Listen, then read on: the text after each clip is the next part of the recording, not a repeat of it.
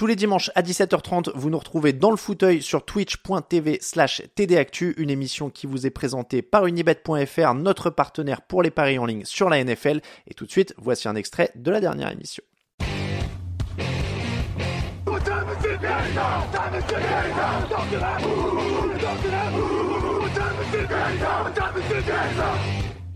Il y a quelques équipes qui sont déjà plus en course pour les playoffs, euh, ce qui n'est pas le cas donc des Jets et, des Jaguars. Pour eux, la saison draft commence. Hein, euh, on parle des Bears, on parle des Texans, on parle de, quelques autres. On a décidé de vous donner un petit avant-goût et de vous expliquer aussi au passage ce qui va se passer euh, sur TDA dans les semaines et les mois à venir. On va donner les grands enjeux de la draft. Alors évidemment, les podcasts ont déjà commencé. C'est tous les vendredis depuis la rentrée. Je vous invite évidemment à les écouter. Je vous invite évidemment à lire les articles. Il y a déjà eu une mock draft. Je vais, mettre la rubrique draft euh, à l'antenne quand même. Euh, voilà, vous le voyez, il y a des podcasts, il y a des fiches toujours de Jean-Michel Boujard, euh, Victor Roulier, euh, Nitinia, enfin tout le monde participe, hein, il y a du monde. Je, je, je pas, euh, j'ai pas la fiche devant moi, je vais oublier des gens, donc je m'en excuse. donc voilà, il y a des histoires, il y a des podcasts, etc. Mais si vous n'avez pas eu le temps de suivre, parce que vous êtes à fond dans la saison NFL, parce qu'il y avait un peu la Coupe du Monde pour certains, etc. On va vous faire un petit, une petite présentation. Grégory, on, en revient à ça parce que c'est un peu, c'est un peu la base la base du jeu, c'est la base du truc qui, nous excite quand on connaît pas euh, les, prospects. Greg, est-ce qu'il y a des quarterbacks qui vont changer le destin de ma franchise dans cette draft NFL 2023 eh ben peut-être, mais alors si c'est le cas, ils viendront de loin. Ah, c'est pas bon ça. Alors, alors très concrètement, euh, alors c'est ça va être une draft très particulière, notamment sur la sur la question des quarterbacks, parce que on est dans une période j'allais dire de mutation, mais en tout cas dans, dans une période de transition très marquée au niveau de, du football euh, universitaire, euh, avec les nouveaux droits d'image et la possibilité pour de nombreux prospects potentiels d'éventuellement changer d'université plus facilement, d'accéder à ce qui est désormais connu comme le fameux portail des transferts. Alors, c'est vrai que j'avais pas prévu d'en parler, mais c'est un délire. J'ai l'impression que ces derniers jours, je ne vois que ça, c'est devenu la NBA en fait. Euh. Tout à fait, et c'est exactement ça. Alors, c'est toujours plus ou moins régi par le nombre de transferts que tu fais dans une université. Il faut toujours être plus ou moins éligible, mais avec des règles beaucoup plus euh, flexibles qu'auparavant, où vraiment juste un simple transfert pouvait être extrêmement encadré. Désormais, c'est plus vraiment le cas. Et du coup, oui, il y a, en fait, on a cette espèce de de, de frontières entre des joueurs qui sont susceptibles d'être draftables relativement haut, mais qui veulent éventuellement avoir un autre challenge dans une équipe peut-être plus huppée pour se faire la main. Donc, euh, donc du coup, on a deux trois joueurs dans ce cas de figure-là qui ou sont retournés à l'université ou ont carrément décidé de s'inscrire sur le portail. Et du coup, ça restreint mine de rien euh, l'attractivité, on dira, du poste de quarterback avec certains joueurs. il y a des joueurs établis. Encore une fois, les deux principaux, on les avait cités notamment. Enfin, on les cite régulièrement dans les podcasts avec Victor et Jean-Michel et on l'avait cité notamment lors de la mock draft qu'on avait fait sur Twitch il y a, il y a quelques semaines de ça. C'est Bryce Young d'Alabama, présenté quarterback d'Alabama, de toute façon, voilà, il y, en a tout le temps. Hein. On rappelle que dans les quarterbacks d'Alabama, Jalen Hurts, Tua Tagovailoa, Mac Jones, pour reprendre les précédentes années. Euh, donc Bryce Young est le favori numéro un. Euh, et ça, je pense que ça ne devrait pas changer. Et on a CJ Stroud, donc quarterback d'Ohio State. Là aussi, les quarterbacks des Buckeyes qui ont toujours la cote ces dernières années avec plus ou moins de succès. Dwayne Haskins euh, ou encore euh, ou encore Justin Fields pour ne citer que sur sur les dernières éditions. Mm. Donc ça c'est les deux principaux qui ont une très grosse cote parce qu'ils sortent de gros programmes et parce qu'on sait concrètement, enfin on sait concrètement, on a quand même une idée du fait que c'est des joueurs qui vont être relativement établis, qui savent pour le coup par rapport à ce qu'on disait tout à l'heure avec Zach Wilson, peut-être répondre un peu plus à la pression que d'autres. Donc euh, donc voilà, il y a ces joueurs-là qui apparaissent des quasi top 5 assurés Derrière, c'est beaucoup plus confus. Alors, en un mot, attends, avant de passer à la suite. Bryce Young, moi, je l'ai vu parfois comparé à Kyler Murray. Est-ce que c'est une bonne ou une mauvaise chose? Il y a un côté bonne ou une mauvaise comparaison d'ailleurs? Il y a un côté comme ça. Je sais que Victor euh, récemment l'a comparé par exemple à Drew Brees. Mais après, c'est toujours pareil. Il y a c'est pas la même chose, un Brees Murray. Alors, avec des attributs différents, voilà. On va dire des qualités similaires, euh, des qualités similaires chez les deux. Euh, on va dire que forcément Bryce Young a cette mobilité là. En fait, c'est ça. En fait, il, disait que c'était un Drew Brees en plus en plus mobile ou en tout cas en, en ce qui correspond un peu plus euh, en ce que cherche un peu plus la NFL aujourd'hui. Hmm. Donc Bryce Young a cette mobilité là et en effet, il y a une ressemblance avec Kyler Murray parce que le côté extrêmement petit, assez insaisissable, etc. Il y a en effet cette idée-là. Euh, il y a un bon bras également, ça il l'a démontré. Mais ce qui est impressionnant encore plus, je trouve, avec Bryce Young euh, au fur et à mesure des mois, c'est le côté clutch qu'il arrive à avoir. Hmm. Donc euh, là aussi, oui, on peut retrouver certaines similitudes également avec avec Kyler Murray qu'on a un petit peu trop, je trouve, essoré parfois du côté d'Arizona dans le système Kingsbury, mais qui a largement démontré qu'il était capable de faire des de faire des actions de faire des actions clés, des actions brio. Young peut avoir en effet cette, aptitude-là si on, part sur son comparatif, en effet. Le CJ Stroud, donc qui est le deuxième homme, euh, lui c'est pas le même gabarit, c'est lui qu'on a en photo hein, là d'ailleurs au moment euh, à l'écran. Mhm. Donc ça va pas être les mêmes qualités. Je vois dans le chat par exemple, euh, où est-ce que j'ai vu, euh, qui a des top receveurs mais qui perd face à Michigan. Est-ce qu'il est moins clutch alors? Bon, c'est pas la seule défaite contre Michigan qui moi m'inquiète, hein, parce que voilà, je sais plus, c'était apeuré par la défense d'Ohio State que par les performances de CJ Stroud. Après, c'est vrai que malheureusement, alors ça, on peut pas dire le contraire. C'est sûr que du côté du côté d'Ohio State, si tu veux avoir des stats dans les airs qui flambent, euh, au niveau des receveurs, tu vas être gâté. Hein. Il a joué avec Garrett Wilson et Chris Olave. Quand on voit comment les deux tournent cette saison, euh, on se rappelle que c'est pas trop trop mal. Enfin, il y a, il y a énormément de bons receveurs de toute façon ces dernières années à Ohio State. Et, et encore une fois, c'est vrai que j'ai ce gros défaut-là de comparer des quarterbacks qui sortent d'une même université là, d'une même université, pardon. Mais voilà, on, a du mal par rapport à ce que je disais tout à l'heure avec Justin Fields à pas avoir ce petit cette euh, cette petite idée en tête de se dire bah oui mais est-ce que c'est pas aussi le système qui lui permet de briller? Est-ce que mm. c'est pas euh, voilà est-ce que le travail lui est pas facilité justement pour qu'il y ait un maximum de stats un maximum de capacité à être euh, à lancer le ballon rapidement et à être performant verticalement? J'ai l'impression que tu crois pas beaucoup en fait dans les quarterbacks de cette année non? Bah moi, en plus, pour le coup, l'année dernière, j'aimais beaucoup CJ Stroud. En tout cas, je trouvais qu'il apportait quand même une, une certaine, euh, ouais, une certaine agressivité, une certaine insouciance presque dans sa manière, dans sa manière de jouer, le côté presque un peu, un peu facile, sans prendre l'exemple de Joe Burrow, mais ouais, ce côté justement un peu, euh, voilà, on y va, en tant que crâne dans notre chance. Et je trouve que pour le coup, mentalement, il m'a un peu plus inquiété ces derniers, hmm. ces derniers mois. Je suis désolé, ça va faire beaucoup une thématique ce soir. J'ai l'impression d'être, d'être psy, mais, euh... mais, mais voilà. Du jeu. Mais c'est vrai qu'au départ, j'étais plus vers Stroud que vers Young et il y a plus de motifs qui du côté de Young, alors que pourtant, alors, Young a des receveurs peut-être un peu moins clutch, mais en tout cas, un système offensif, je pense, ou en tout cas, une attaque avec, euh, avec un nombre de stars assez notable également. Mais voilà, on sent que Young prend peut-être un petit peu plus ses responsabilités et que des fois, Stroud, en effet, sur les quelques matchs où Ohio State a pu douter, on n'a pas senti que c'était celui qui pouvait éventuellement, euh, voilà, tirer son équipe, on va dire, du guépier. Sur le chat, il y a Guigui qui dit euh, il croit en Monsieur Café Mayonnaise, Grégory. Oui, bah alors, je crois. Quoi, cette histoire alors je ne crois pas en Monsieur Café Mayonnaise, euh, puisque ça a l'air immonde d'ailleurs.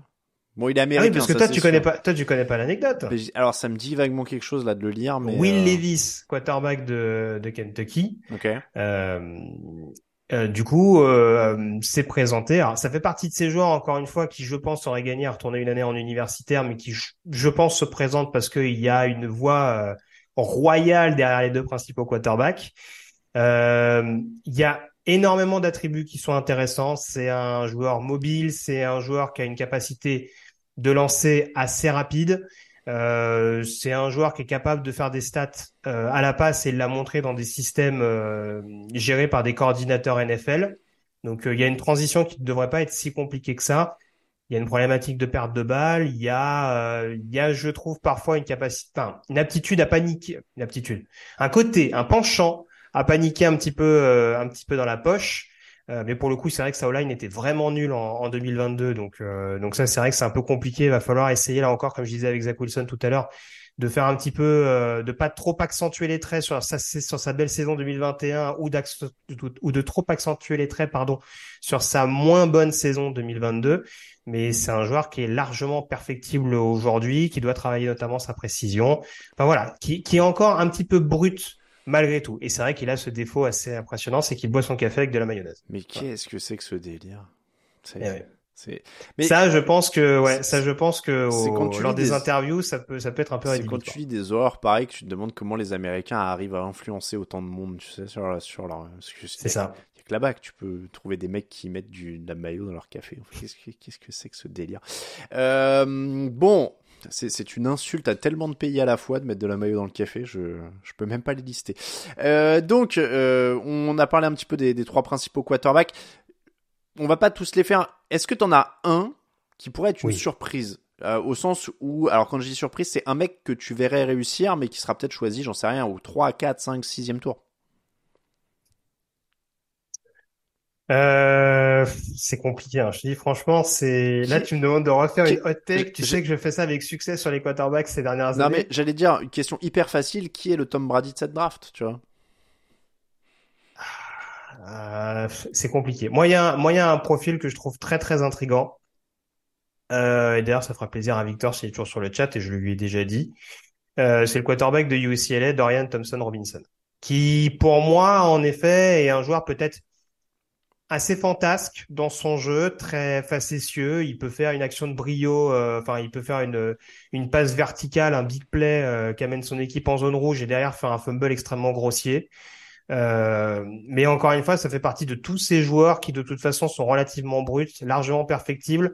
Et je trouve qu'à l'inverse, par exemple, d'autres joueurs, tu vois, dans les joueurs assez intrigants, il y a un joueur qui pourrait être premier tour, euh, alors que l'échantillon qu'on en a vu est très très très faible et qu'il a quasiment joué que la saison 2022 en l'occurrence. Je parle du quarterback de Florida, Anthony Richardson, pour ceux qui pour ceux qui mmh. voudraient avoir son nom.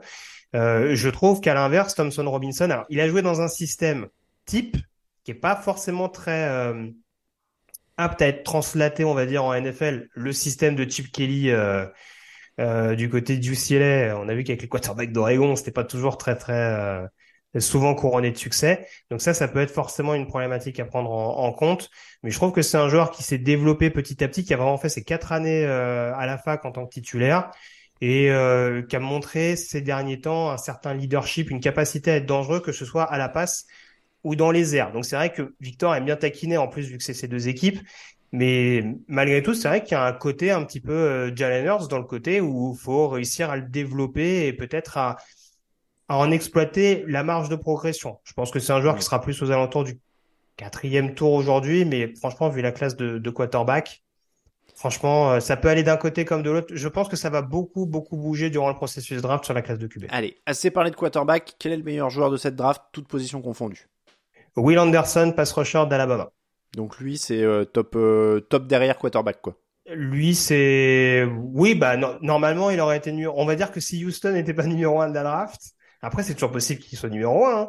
hmm. mais euh, en tout cas, il est numéro un de mon big board. Il l'était déjà l'année dernière et il le reste aujourd'hui, même s'il a eu une saison 2022.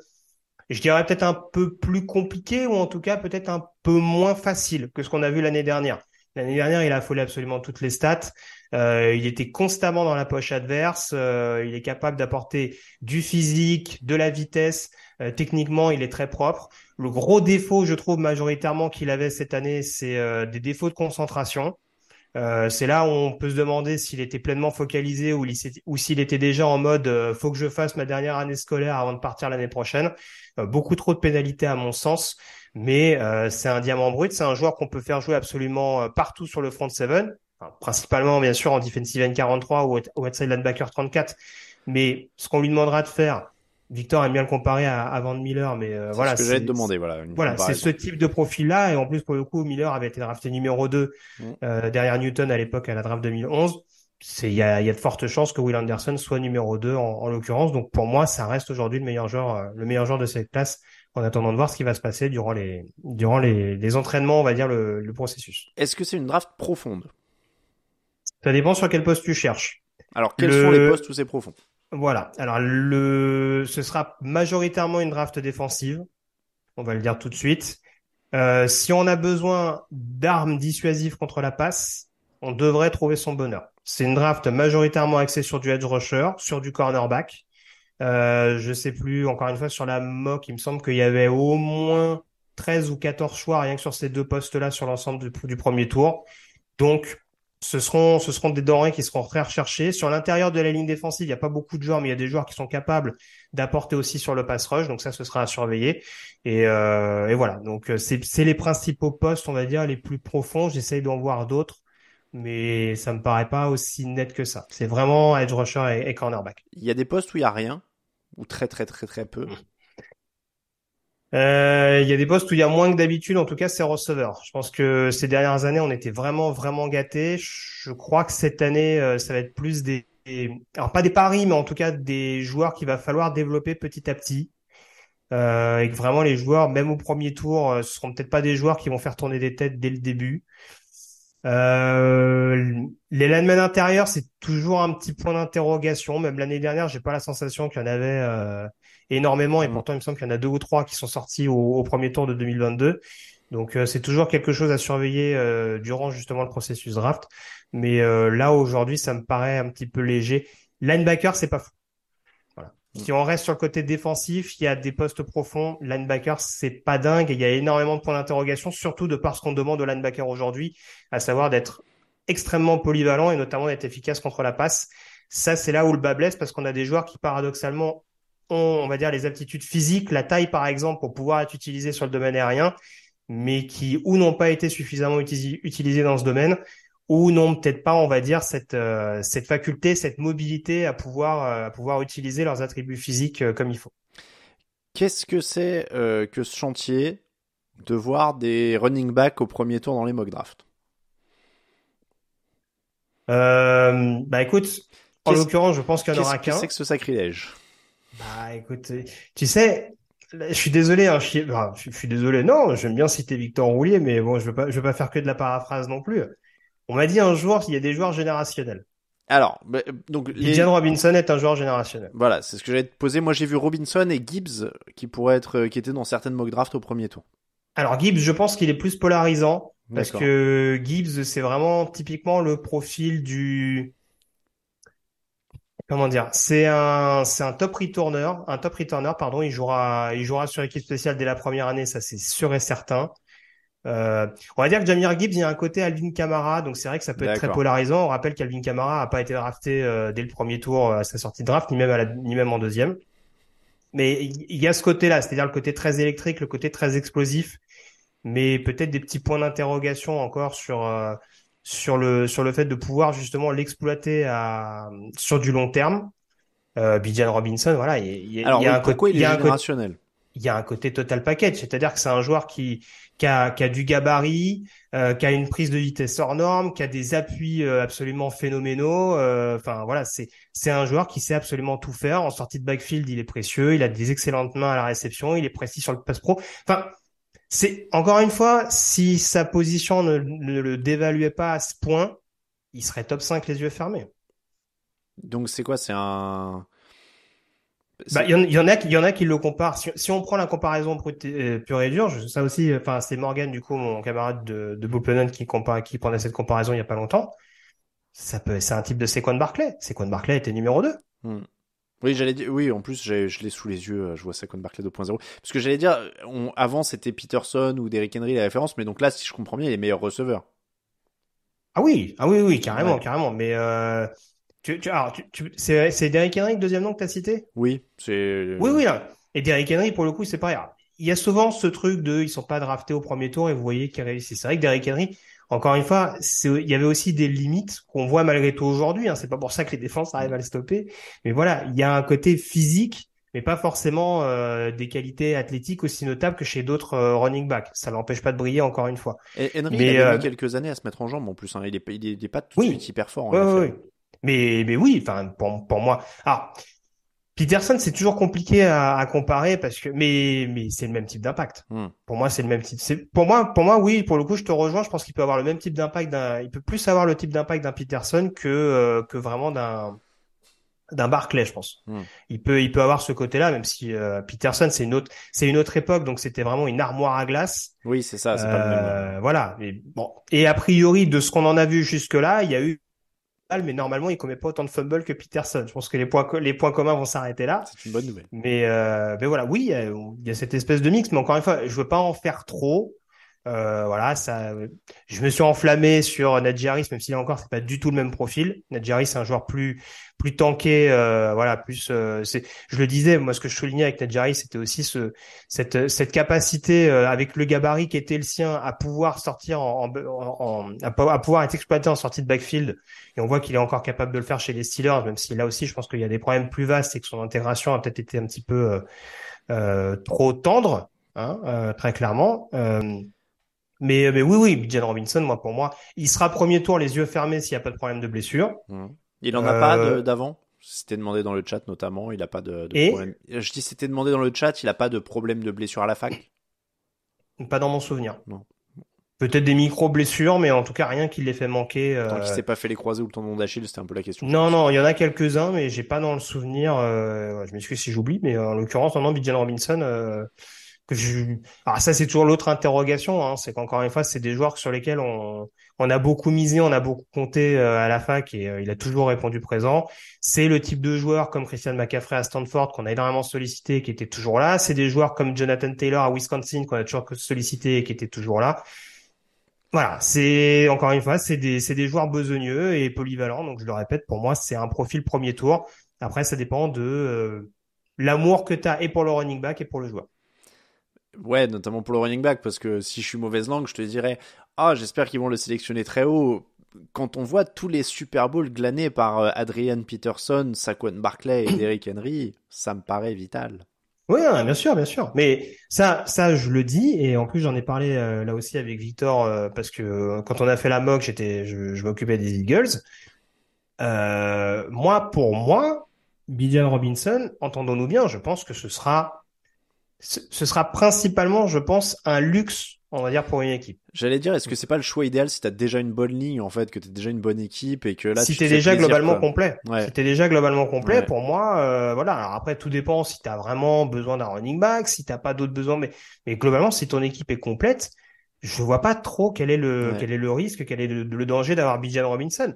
On va on va toujours nous dire oui, il y a pas des premiers tours qui gagnent, mais euh, un, alors cette année c'est compliqué, mais un Leonard Fournette quand il arrive à Tampa Bay. Euh, avec euh, malgré tout à l'époque son statut de quatrième choix de la draft, avec qu'il arrive pour renforcer Tampa Bay et permettre justement à l'attaque de d'être un peu plus euh, complète, on va dire, euh, d'un point de vue offensif et d'aller gagner le Super Bowl. Je pense qu'on s'en est pas plein. Hmm. Mais mais bon, après voilà, je vais pas j'ai pas tout mélangé non plus. Vous voyez à peu près ce que je veux dire. Tu, tu penses qu'il va alors là en dehors de nos avis sur les, choix etc. Tu penses qu'il va tomber à peu près autour de quel de quel choix plusieurs supporters évidemment sur le chat voudraient bien savoir s'il va tomber jusqu'à eux, éventuellement.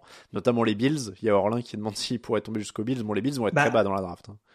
Bah, le truc, c'est que on pourra pas, on pourra pas mettre de côté le fait qu'il y aura au moins deux, voire peut-être trois quarterbacks draftés dans le top 10. Je l'ai dit. Ah ouais, dans le euh, top 10. Ah oui, non, les quarterbacks, pardon, je crois Les quarterbacks, oui, oui, les quarterbacks. Euh, les linemen défensifs, notamment les edge, je le disais tout à l'heure, je pense qu'il y en aura au moins peut-être deux trois également, et il doit y avoir un corner au minimum qui traîne. Enfin voilà, la, ligne défensive globalement, euh, voilà, il y aura, ça devrait quand même bien investir le top 10.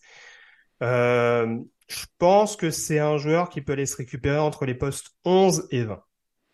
Alors, parce que sinon, on a Houston, Chicago, Seattle, Detroit, Arizona. Arizona, non, pour aller avec Kyler Murray, mais 5, ça fait haut peut-être. Pourquoi pas Mais je promets des running backs à Arizona tous les ans, donc ils vont finir par me détester. Je pense qu'il y a des besoins plus, euh, il y a des besoins plus notables. Hein, je Atlanta, pense, notamment en défense, euh, corner, edge, tout ça. Atlanta, ça te ferait pas kiffer pour euh, aider Desmond Reader? Moi, je préférerais un quarterback, mais pardon. Mais, euh, euh mais pourquoi pas? Mais après, le jeu au sol fonctionne mieux à Atlanta et ça fait pas partie justement des franchises qui peuvent se permettre un luxe. tu, vois un scénario un peu foufou où Houston fait un quarterback en 1 et puis euh, en 11 ils prennent... Euh... non. Je sais pas. Hein. Non, non, non. Par contre, le cas inverse, c'est possible. Après, ils seront, ils sont, je pense qu'ils sont très contents de Demion Pierce, mais euh... ah oui, ils ont Demion Pierce. Je suis bête, j'avais oublié Demion Pierce de toute façon. Euh, Jacksonville, ils ont. Donc toi, tu disais entre 11 et quoi? Entre 11 et 20. Et il y a Seattle en 16. oui, il y a Seattle qui en voudrait bien de plus. Euh, Seattle, New England, Détroit. Il y a Tampa Bay en 19. Tampa, je dis ça, je dis rien. Tampa. Euh... Voilà. Ouais, ouais, oui, parce qu'en fait, il y a pas mal d'équipes qui ont déjà des coureurs un peu établis dans la liste. Là, hein. Si tu prends, euh, oui, en l'occurrence, si tu restes sur ces spots-là, euh, ouais, pour moi, pour moi, je dirais peut-être Tampa ouais, avec le, le, plus de chance. Je les avais mis aux Chargers à l'époque où ils étaient classés 16e. Je sais que ça avait fait grincer beaucoup de dents. Euh, on va me dire qu'il y a des besoins en défense aux Chargers, je, je, le pense aussi, et voilà, ça dépendra de qui est disponible euh, à l'instant T mais on voit que des fois il y a des choix un petit peu impulsifs et qui peuvent amener à faire à se dire euh, ah, tiens, les, Chargers, euh, oui, on prend beaucoup de points, mais si on en marque 45 au lieu de 40, ça peut peut-être faire la différence. Ouais, c'est marrant, oui, parce qu'en effet, j'ai du mal en fait à voir euh, dans quelle équipe il. Baltimore, pourquoi pas. Ouais, on sait que c'est une habitude aussi ces dernières années, mais là le problème c'est que d'un point de vue santé, euh, c'est plus problématique par exemple que les Seahawks. Ouais, ouais, ouais, non mais ça va être intéressant, ça va être intéressant. Euh, pour revenir un petit peu sur l'ensemble de cette draft, on va se diriger tranquillement vers vers la fin de cette rubrique. Greg, est-ce que toi t'as un ou deux coups de cœur? Tout poste confondu, vraiment des mecs, euh, que ce soit euh, premier ou euh, sixième tour, hein, n'importe, mais vraiment des mecs dans lesquels toi tu crois profondément, que t'aurais, si demain on te disait tu peux l'avoir dans ton équipe, tu signes des deux mains, quel que soit le poste. Oh. Vraiment tes ah, chouchous, quoi. Je t'avoue que j'ai retenu des, des choix intrigants, mais ouais, des chouchous. Pour l'instant, je suis encore un peu, je suis encore un peu sur la réserve. T'as pas un, choix... mec qui te fait vraiment kiffer quand tu regardes la par exemple? Alors, il y a un choix facile. Euh, pour moi, bah Will Anderson, euh, moi je, moi je signe des deux mains, hein, mais euh, ça va être compliqué. Euh, ça va être compliqué pour un attentat d'avoir, hein, mais euh, entendons-nous bien. Non, mais les Edge, je pense qu'il y aura vraiment beaucoup de, il y aura beaucoup de bonnes affaires potentielles. Euh, non, un joueur pour le coup qui sera plutôt un premier tour, Brian Breezy, lineman défensif de Clemson. Alors, j'en parle comme si c'était établi. Il me semble que pour l'instant il s'est pas inscrit c'est vraiment euh, le profil du defensive tackle moderne. Euh, c'est un gabarit à la Chris Jones, c'est une capacité à aller chercher le quarterback à la Aaron Donald. Le problème, c'est que euh, là aussi l'échantillon est relativement faible malheureusement sur ces deux dernières années. Il y a eu notamment une rupture des ligaments croisés. Je me posais la question tout à l'heure. En 2020, euh, en 2021, pardon, il y a eu un début de saison manqué malheureusement en 2022 pour des problèmes personnels, à savoir le décès de sa petite sœur. Euh, donc malheureusement, c'est vrai que euh, on sait que c'est un joueur hors norme de ce qu'on en a vu, euh, en tout cas du, du, du, faible échantillon qu'on a pu en voir. Il a contribué dans une défense de Clemson qui a habitué ces dernières années à sortir pas mal de linemen défensifs de qualité. Euh, il y a un projet qui est extrêmement intéressant. Euh, et pour le coup, voilà, je ne sais pas encore s'il va se présenter. Je le répète, il n'y a rien qui est officiel, mais je pense que c'est un joueur qui peut faire énormément de dégâts dans la ligue. Euh, que ce soit cette année ou l'année prochaine. Mais en tout cas, moi, pour l'instant, je pars du postulat qui se présente. Euh, donc du coup, je partirai sur Brian Breezy. Un autre joueur éventuellement que j'aime bien, Michael Mayer, Tiden de Notre-Dame. Là aussi, c'est pas très original pour l'instant, annoncé au premier tour. Euh, là aussi, Tiden assez complet. Euh, je sais qu'on m'a posé la question sur un, sur un autre podcast récemment. C'est pas du tout la même chose que Kyle Pitts, qui est plus un, un profil dangereux à la réception. Michael Mayer, c'est, c'est plus complet. Déjà, c'est du tight end de Notre-Dame, donc euh, on sait que généralement sur du bloc ou sur de la réception, ça peut être euh, voilà, ça peut être euh, ça peut être assez polyvalent. Et voilà, je trouve que notamment à la réception, il est capable d'apporter un petit peu plus. Il est il est plus précieux pour faire bouger les chaînes, par exemple. qu'un Colkmet du côté de hmm. Chicago, hein, mais bon, en même temps, Colkmet est sorti au deuxième tour, on n'entendait pas forcément autant. Euh, je sais que l'avis sur Michael Mayer est un peu polarisant, mais euh, voilà, c'est peut-être un, c'est un top 20 quasi sûr pour moi là aussi hors blessure. Et euh, certains l'appellent déjà Baby, Bron Baby Gronk, pardon, mais c'est voilà, il y a, c'est la comparaison facile mais c'est aussi euh, voilà le, sa capacité à lui sans avoir le, le, physique un peu longiligne de Kyle Pitts, sa capacité à être un, un vrai danger sur n'importe quel match-up, à pouvoir justement s'adapter euh, à des safety, à des linebackers, à ce type de profil-là, pour pouvoir être extrêmement dangereux, notamment en zone rouge. Donc euh, voilà, c'est mes deux petits chouchous en attaque et en défense pour l'instant. voilà, je creuserai peut-être un petit peu un, petit peu plus la question pour les joueurs en retrait, on va dire. Bon, il y a encore beaucoup de temps pour creuser la question. Euh, je vous remets le, le, site parce que Greg, on va rappeler donc qu'il y a plein de choses qui arrivent. Vous avez déjà un podcast toutes les semaines avec mhm. l'équipe draft, euh, Victor Roulier, euh, Jean-Michel Boujard, Alex, Mehdi, Nitinia, etc. Ça se relaye, mais principalement Victor et, et Jean-Mi. Greg, on te retrouvera évidemment avec eux au fur et à mesure. Beaucoup de Greg gère l'écrit aussi sur le site et la rubrique. J'essaye en tout cas. Voilà. Qu'est-ce qui, qu'est-ce qui nous attend dans les semaines à venir? Il y a les fiches, on le voit, les, les portraits de, euh, de Jean-Michel, on a les podcasts. Il y a aussi des tops hein, qui arrivent sur le site. Oui, tout à fait. Bah, on devrait a priori, il va y avoir des rankings, je pense, qui vont être euh, actualisés. Là, faut bien rappeler un petit peu qu'on est sur une phase, on va dire, euh, pas de transition, mais en tout cas d'annonce, c'est-à-dire que bah, du coup avec la fin de la saison régulière en college football et le début des bowls, il y a pas, il y a quelques jours de ça, mm. on est dans une période où il y a des joueurs qui annoncent qu'ils vont se présenter, mais qui ont encore jusqu'à la fin du mois de janvier, je crois une dizaine de jours notamment avant le avant le senior bowl, euh, pour pouvoir justement euh, pour pouvoir du, du coup confirmer qu'ils sont là. Donc euh, donc voilà, ça nous permet pour l'instant on est dans un espèce d'entre deux, donc c'est toujours un petit peu compliqué. Mais oui, en tout cas, on va essayer de, on va faire en sorte de faire de faire des rankings, de continuer de continuer les fiches, de préparer justement toutes les fiches qu'on va faire pendant le pendant l'intersaison parce que ça va arriver assez rapidement. On va falloir se pencher un petit peu là-dessus. Euh, présenter également les événements. On le rappelle, il y a le senior, il y a le senior ball fin janvier, il y a le combine euh, fin février, début mars. Enfin, il y a tout un tas d'échéances euh, qui vont être euh, importants pour, pour justement être capable d'évaluer et de, et de voir briller, on va dire, les différents joueurs qui qu'on pourra retrouver en NFL la saison prochaine. Donc voilà, un programme qu'on détaillera petit à petit, mais en effet qui va s'accélérer, notamment à partir de la fin janvier, avec les différents événements que j'évoquais et encore une fois ces annonces officielles euh, des joueurs euh, pour, euh, pour, pour leur candidature à la Grande Ligue la saison prochaine. Et du côté de la, du podcast, vous passerez à deux émissions par semaine après le Super Bowl, des pastilles quotidiennes pendant le mois qui précède la draft. Donc voilà, beaucoup, beaucoup de choses qu'on tenait à vous présenter pour que vous ayez un petit aperçu. Là, vous, Greg, on a quand même pas mal balayé hein, les quarterbacks, les meilleurs joueurs, les coups de cœur, etc. Et évidemment, vous aurez plus de détails, vous les entre, entendrez rentrer dans le détail de tout ça euh, dans les émissions qui sont déjà en ligne, dans celles qui arrivent, dans les articles, dans tout ça. Voilà, il va y avoir encore une fois plein plein de choses. Merci beaucoup Greg et félicitations à toute la team draft. Tu, dont tu es le représentant, tu vois, à l'antenne aujourd'hui. Tout à fait. Bah, merci à eux. Merci à toi également. Bonne fête. Eh ben ouais, c'est vrai. Voilà. Bonne fête à tout le monde. Euh, voilà. Profitez-en, sortez, sortez en sortant en petit Marcel, hein, c'est le moment où jamais euh, le, soir du réveillon. Ah bah ça c'est ça c'est bien réchauffé. Ah oui, ça dépend hein. où on est. Ça ouais, c'est bien réchauffé. Hein. Même dans le nord là, on, il fait ah non, mais c'est pour ça que je dis ça. Ah oui. sans mettre de manteau, tu vois, profitons. Ah bah là, il euh. fait 15 degrés. Euh, on est passé de moins 5 à 15 en deux jours, alors euh, il faut. on, s'est bien réchauffé là pour le coup. C'est ça. Bon, fallait, fallait, miser sur la bûche glacée plutôt que la pâtissière. C'est ça. Bon, disons que le, le problème c'est qu'on est passé à 400% d'humidité, mais on reste en France. Voilà, il pleut des cordes, mais bon, c'est le choix. Moins 5 ou pleut, oui, il pleut des cordes. Merci beaucoup Greg en tout cas, euh, très bonne fête à toi également, et on se retrouve évidemment euh, très vite dans les émissions, dans les articles, etc. Merci beaucoup Greg pour toutes ces lumières sur la draft. Euh, très bonne journée à toi, ciao ciao. Merci à toi, ciao.